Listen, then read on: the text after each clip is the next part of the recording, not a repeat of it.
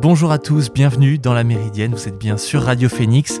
Pour ceux qui nous rejoignent, et pendant une demi-heure, nous allons faire le point sur l'actualité, avec aujourd'hui tout d'abord un récapitulatif sur la situation de Novak Djokovic, toujours dans l'incertitude à quelques jours seulement de son entrée en lice dans l'Open d'Australie. Ensuite, nous aurons une chronique sur la situation à Hong Kong qui commence à dévier vers le tout sécuritaire. Et dans la dernière ligne partie de cette émission, pardon, nous aurons euh, Selena qui nous livrera sa chronique sur les inégalités hommes-femmes, avant de conclure avec une revue de presse. Mais avant toute chose, prenons le temps de voir ce qui s'est passé dans l'actu ce matin.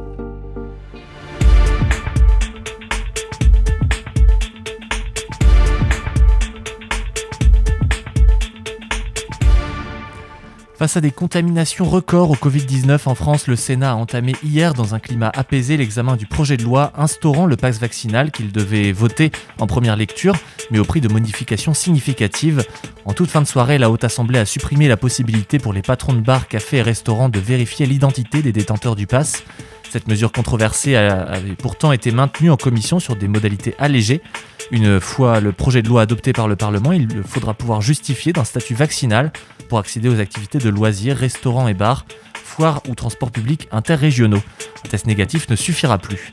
Contre l'avis du gouvernement, les sénateurs ont prévu de limiter la possibilité d'imposer la présentation d'un pass vaccinal aux personnes de plus de 18 ans. Les mineurs âgés de 12 à 17 ans resteraient soumis à l'obligation de présenter un pass sanitaire. Une fois le projet de loi voté par le Sénat, députés et sénateurs se réuniront en commission mixte, paritaire, pour tenter de trouver un accord sur une version commune, possiblement dès demain, selon une source parlementaire. En déplacement à Atlanta, en Géorgie, État qu'il a qualifié de berceau pour la lutte des droits civiques, Joe Biden n'a pas mâché ses mots hier pour défendre une vaste réforme sur le droit du vote des minorités, l'une de ses promesses de campagne. Le président américain a déclaré qu'il soutiendrait, s'il le faut, un changement à haut risque des règles du Sénat pour empêcher une minorité de sénateurs de bloquer les textes de loi. La vice-présidente Kamala Harris avait, elle, mis en garde auparavant contre toute complaisance ou complicité face aux réformes électorales décidées ou planifiées dans plusieurs États conservateurs du sud des États-Unis. Des réformes qui sont accusées par euh, les associations de défense des droits civiques de compliquer l'accès aux urnes des minorités considérées comme plus favorables aux démocrates, tout en renforçant l'emprise des autorités locales sur les opérations de vote. Or, cette réforme semble compliquée à mettre en œuvre. Le gouvernement doit faire face à l'opposition du Sénat qui doit octroyer 60 voix sur 100 pour faire aboutir celle-ci. Huit militaires accusés d'avoir projeté de déstabiliser les institutions ont été arrêtés au Burkina Faso. C'est ce qu'a indiqué hier le procureur militaire de Ouagadougou. Le parquet militaire affirme euh, dans un communiqué avoir été saisi samedi d'une allégation de projet de déstabilisation des institutions de la République que projetait un groupe de militaires sur dénonciation d'un membre de la bande. Une enquête a été ouverte et huit militaires ont été interpellés et sont interrogés, indique le, communiqué. Pardon. Selon des sources sécuritaires interrogées par l'AFP, le lieutenant-colonel Emmanuel Zungrana fait partie des officiers arrêtés.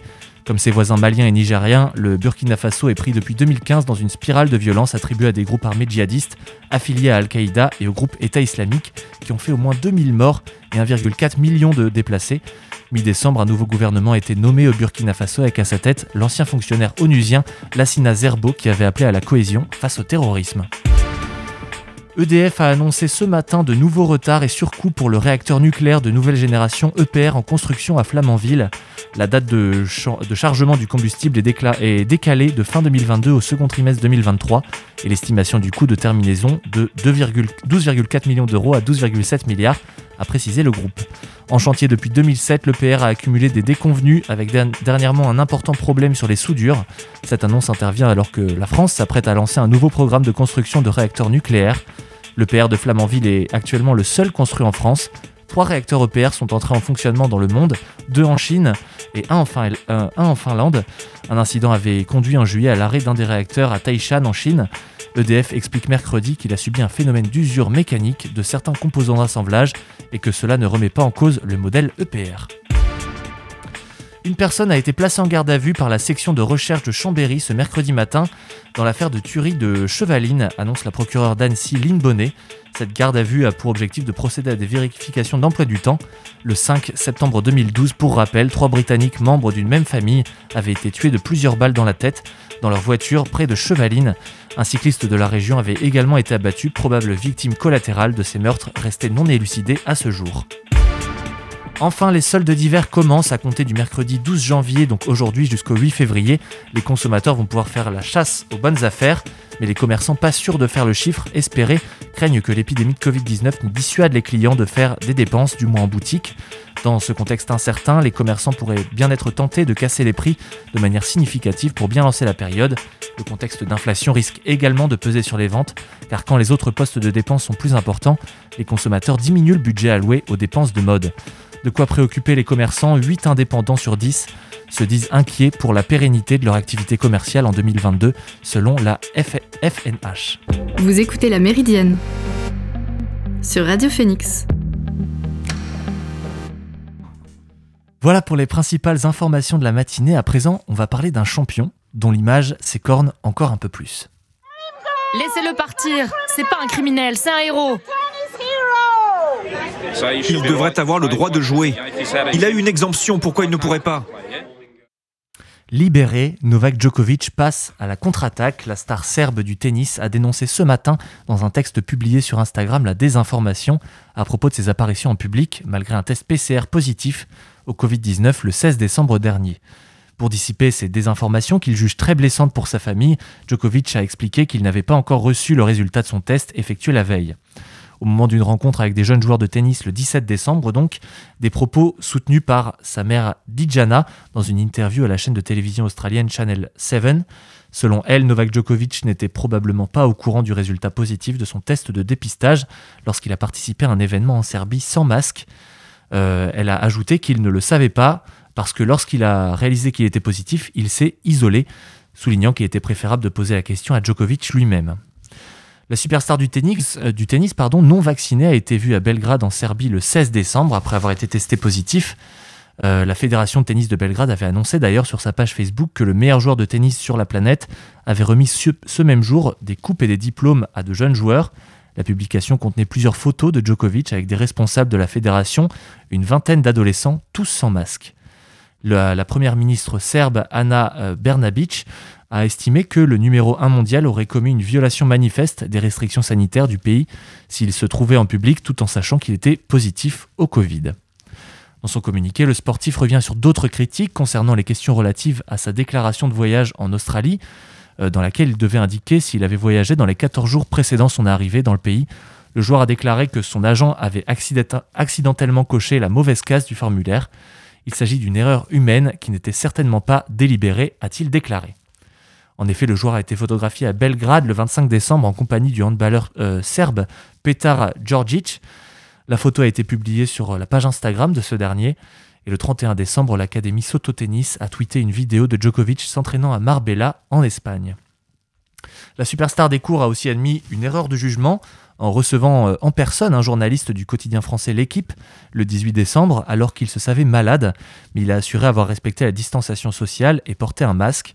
Djokovic est arrivé à Melbourne le 5 janvier. Il a dit bénéficier d'une exemption médicale à la vaccination euh, pour avoir contracté le Covid en décembre, mais il a vu son visa révoqué, provoquant une bataille judiciaire entre lui et les autorités australiennes qui a duré plusieurs jours, comme expliqué par Scott Morrison, Premier ministre australien. L'entrée avec un visa nécessite une double vaccination ou une exemption médicale.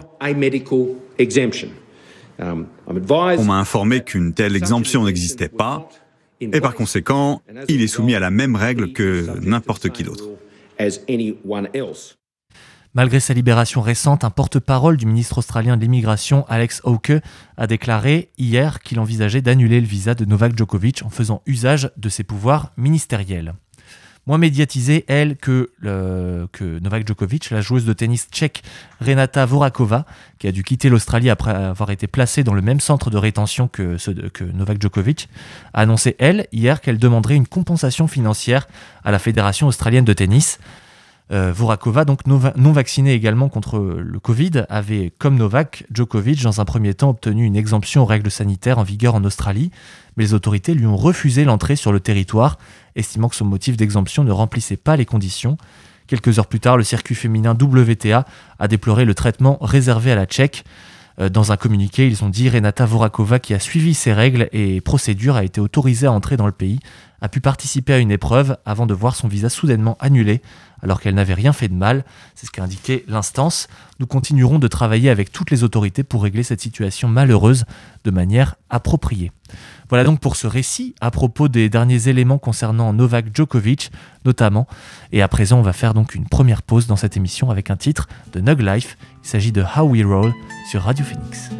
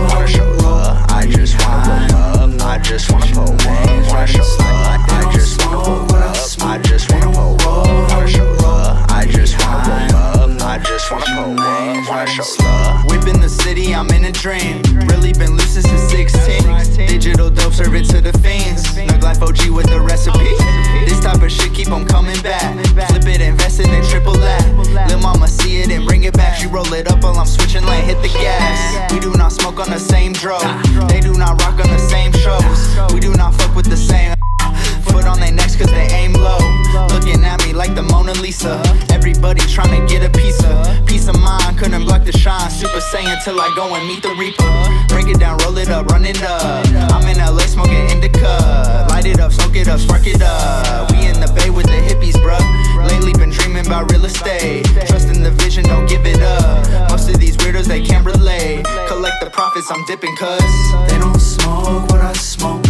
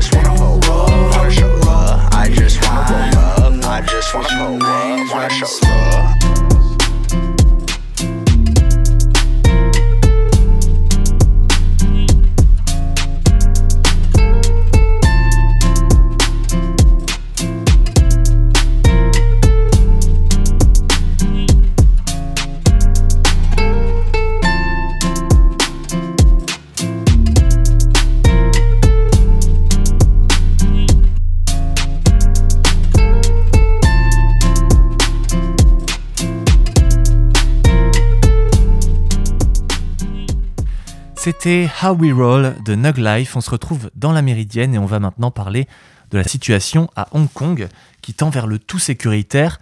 En effet, le gouvernement euh, hongkongais donc va présenter une loi qui comprendra de nouvelles infractions à la sécurité nationale. C'est ce qu'a annoncé ce matin la chef de l'exécutif euh, lors d'une première session du Conseil législatif réservé aux patriotes. Carrie Lam a précisé que son gouvernement entend faire adopter une loi locale comprenant une quarantaine d'infractions en plus de celles imposées en 2020 par Pékin sur la, euh, sur la sécession, la subversion, le terrorisme et la collusion avec des puissances étrangères. La chef de l'exécutif n'a pas précisé euh, ces nouvelles infractions, mais a ajouté qu'elles seront conformes à l'article 23 de la loi fondamentale, une mini-constitution de la ville théoriquement semi-autonome. Cet article vise notamment à interdire aux organisations politiques étrangères de mener des activités politiques à Hong Kong et aux organisations politiques locales d'entretenir des liens avec des instances politiques étrangères. C'est dans ce contexte assez tumultueux que Pékin a nommé ce lundi un nouveau chef à la tête de la garnison de Hong Kong. Pour la première fois, elle sera dirigée par un responsable issu de la police, armée du peuple, une très active et méconnue force paramilitaire chinoise, et non pas de l'armée de libération du peuple. Euh, le général de division euh, Peng Yingtang a promis euh, d'assurer la sécurité et de maintenir la stabilité de Hong Kong en prenant ses fonctions a rapporté Xinhua, la principale agence de presse chinoise. L'arrivée de ce grand flic chinois a été suivie de très près à cause du contexte de cette nomination et du pédigré très particulier de Peng Yingtang. Avant de faire irruption donc sur la scène hongkongaise, il dirigeait euh, les opérations de la police armée du peuple dans la région très instable du, euh, du Xinjiang, où vit la minorité musulmane opprimée des Ouïghours, peu connue du grand public en dehors de la Chine, cette police armée du peuple, donc, elle est considérée comme le bras armé du Parti communiste chinois. Cette force, comprenant environ 1 million d'hommes, est dotée d'un budget annuel de 19 milliards d'euros et placée sous l'autorité directe de Xi Jinping. Elle est chargée de sécuriser les côtes, de servir l'armée d'appoint en cas de conflit et d'assurer la sécurité intérieure en luttant contre les mouvements séparatistes et le terrorisme. C'est au nom de ce troisième impératif que Pen Yingtang a été dépêché en 2018 dans le Xinjiang lorsque le régime chinois a décidé d'intensifier sa politique de répression contre les Ouïghours. Une affectation qui en a fait l'homme le plus important ou presque de la police armée du peuple sur le terrain. C'est en effet au Xinjiang que se trouve le plus de détachements des forces paramilitaires, au nombre de sept, et même si le chef des quatre contingents déployés à Pékin a un rôle politiquement plus important, puisqu'il s'agit de sécuriser la capitale, euh, plus généralement, cette force aux ordres du Parti communiste n'est pas très bien vue par la majorité des Chinois, qui craignent sa brutalité et le droit qu'elle s'arroge d'interpeller arbitrairement des gens depuis sa création dans les années 1980, cette force a été impliquée dans de nombreux incidents violents à travers toute la Chine. En 2005, plus de 20 personnes sont décédées lors d'affrontements avec ces paramilitaires qui étaient intervenus pour mettre un terme à un soulèvement dans la province du Guangdong.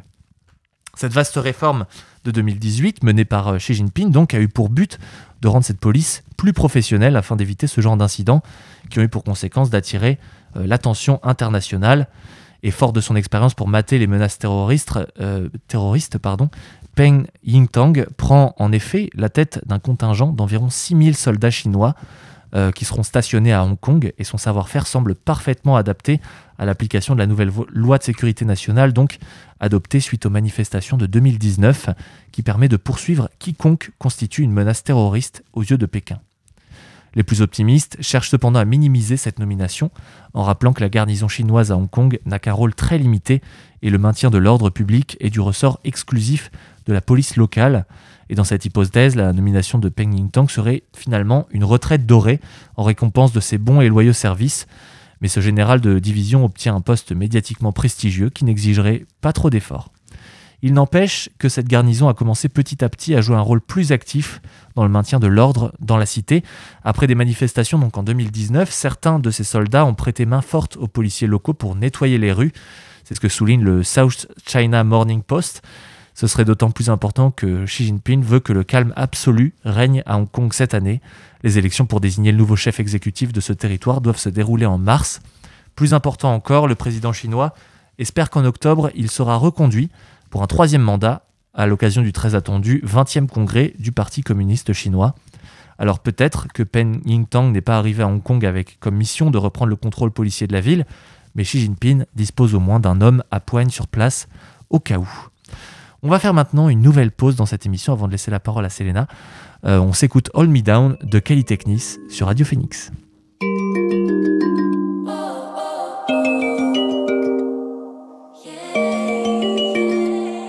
I've been caught calling. It's been a minute since I heard from my darling. I've been sitting home and you've been balling. Please just don't forget about me.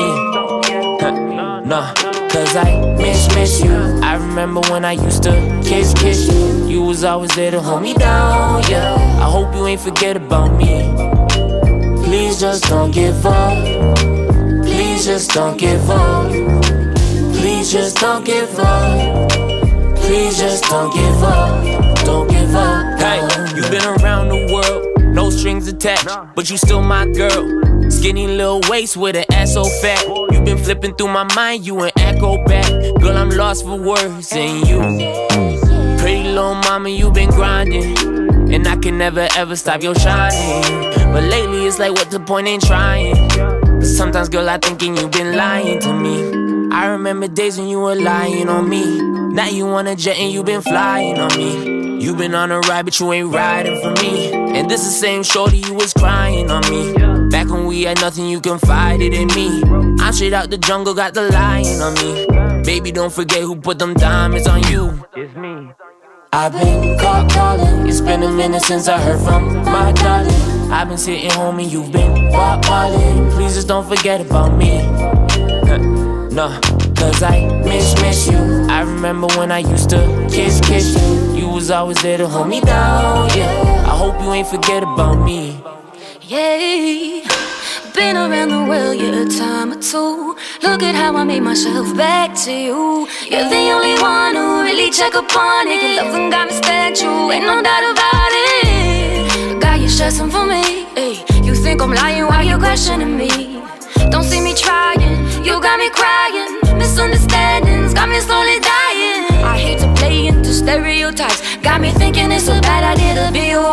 Got me hoping you'll see reason. Let me show you the light.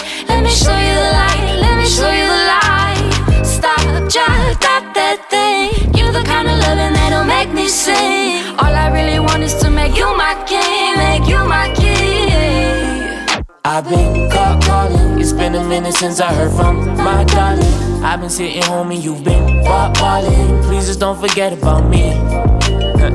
no, cause I miss, miss you. I remember when I used to kiss, kiss you. You was always there to hold me down, yeah. I hope you ain't forget about me. Please just don't give up. Please just don't give up. Please just don't give up. Please just don't give up. Don't give up. Hey.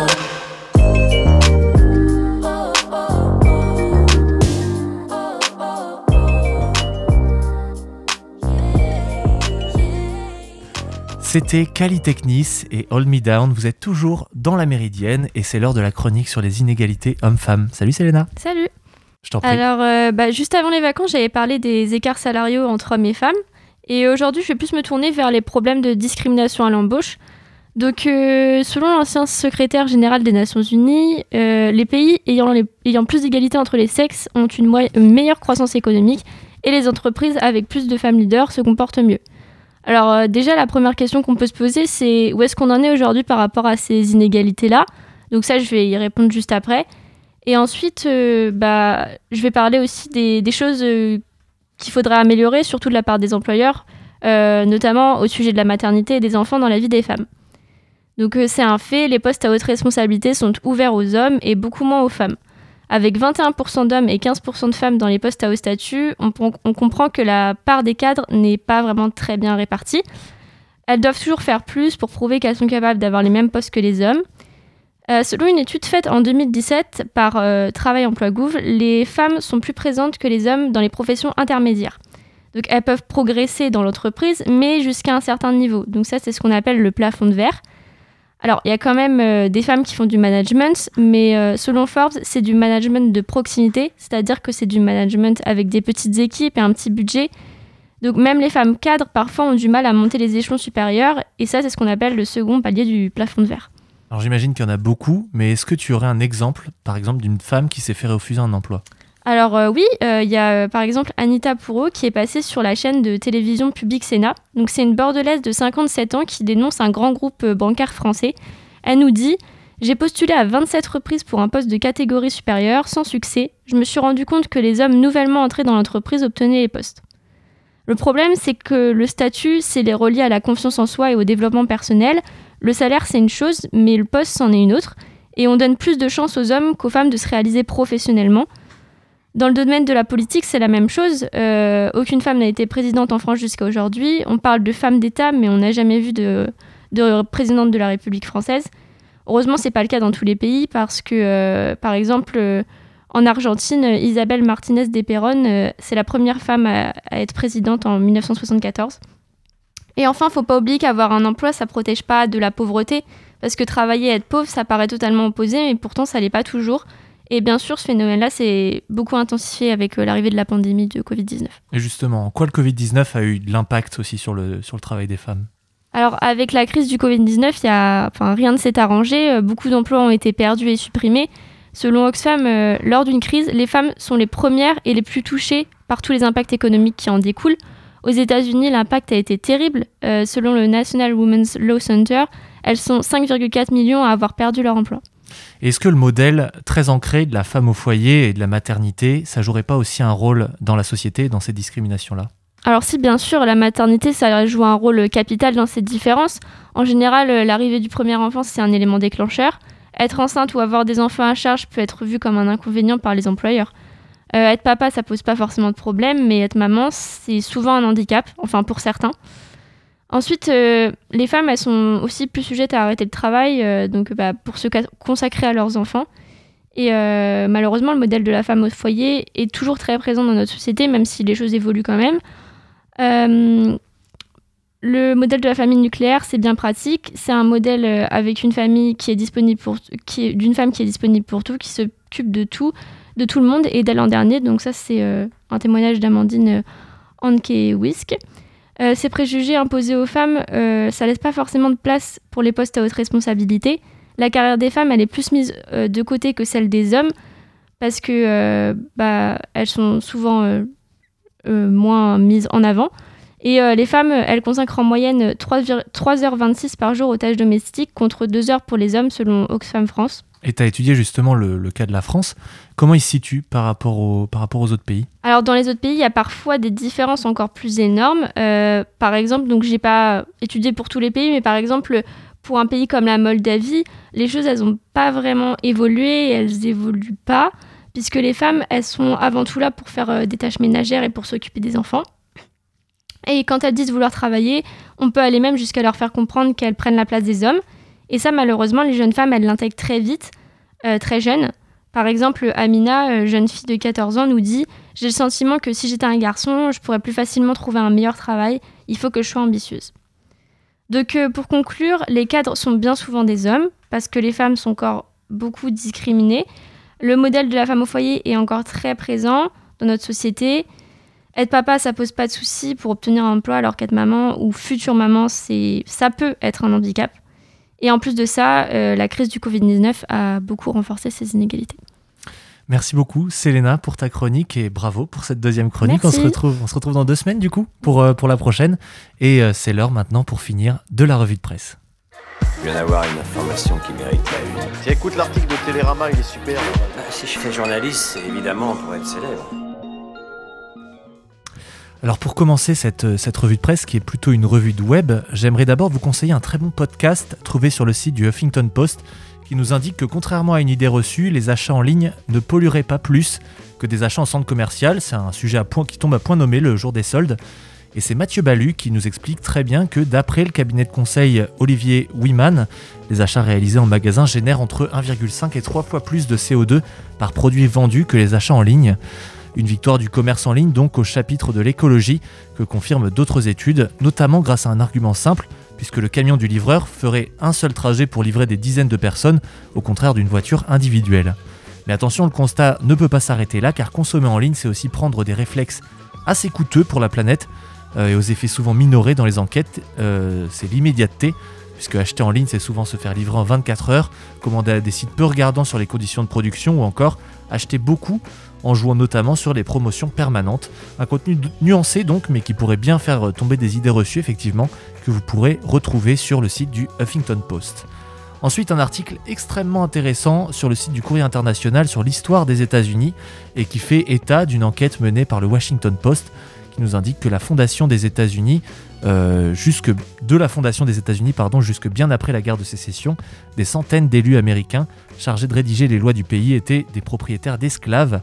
Le journal a en effet constitué une première base de données fiable à ce sujet, et au total, plus de 1700 élus du Congrès américain au 18e, au 19e et même au 20e siècle ont à un certain moment de leur existence possédé d'autres êtres humains, souligne le journal de la capitale fédérale.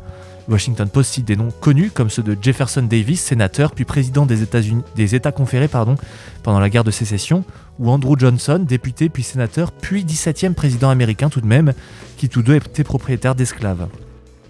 La base de données, elle permet en outre de se rendre compte que ces esclavagistes, membres du Congrès américain, venaient de 37 États, donc pas exclusivement des États du Sud, et de tous les horizons politiques, du Parti démocrate au Parti républicain, en passant par les factions unionistes, fédéralistes, progressistes, etc.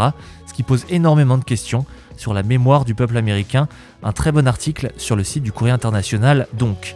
Et enfin, un article disponible sur le site de 20 minutes, rédigé par Laure Bédonnet, qui réagit au film Don't Look Up, où l'un des personnages se sert de l'intelligence artificielle pour deviner comment on va mourir. Et dans les faits, les algorithmes des GAFA, donc euh, Google, Amazon, Facebook et Apple, euh, gavés de données grâce à, à nos traces numériques, ont des capacités de prédiction spectaculaires. Mais peuvent-ils vraiment prédire notre mort? C'est la question que pose cet article. Et si le film comporte des erreurs, force est de constater que les algorithmes en savent tout de même énormément sur nous. Elles ne l'inventent pas. Elles n'ont qu'à observer toutes les traces numériques euh, que nous laissons à travers nos recherches, nos interactions sur les réseaux sociaux, nos achats en ligne. Et à titre d'exemple, en 2017, une étude de l'université de Stanford, relayée par le Guardian, a montré qu'à partir de quelques photos, un algorithme pouvait distinguer correctement une personne se définissant, comme homosexuelle d'une personne se définissant comme hétérosexuelle, avec un taux de réussite de 81% pour les hommes, de 74% pour les femmes. Ils sont capables de percevoir des signaux faibles, invisibles à l'humain, grâce à notre masse gigantesque de données qu'ils ingurgitent. Pour ce qui est de notre mort, ça se corse un petit peu, puisque l'IA connaît nos habitudes, et si on conduit une moto et qu'on a l'habitude de faire des excès de vitesse, elle pourrait calculer une probabilité, et de même elle connaît notre état de santé, notre consommation d'alcool, etc. Mais de là à deviner avec exactitude comment on va mourir, nous en sommes tout de même loin. Et c'est sur cette revue de presse que se termine cette émission de la Méridienne. Merci à vous de l'avoir suivi. Merci également à Selena. Merci à Alan d'avoir aidé à la réalisation de cette émission. Et on se retrouve demain pour la dernière de la semaine. Et en attendant, allez sur phoenix.fm pour découvrir les podcasts de l'émission. Bonne journée à tous. Salut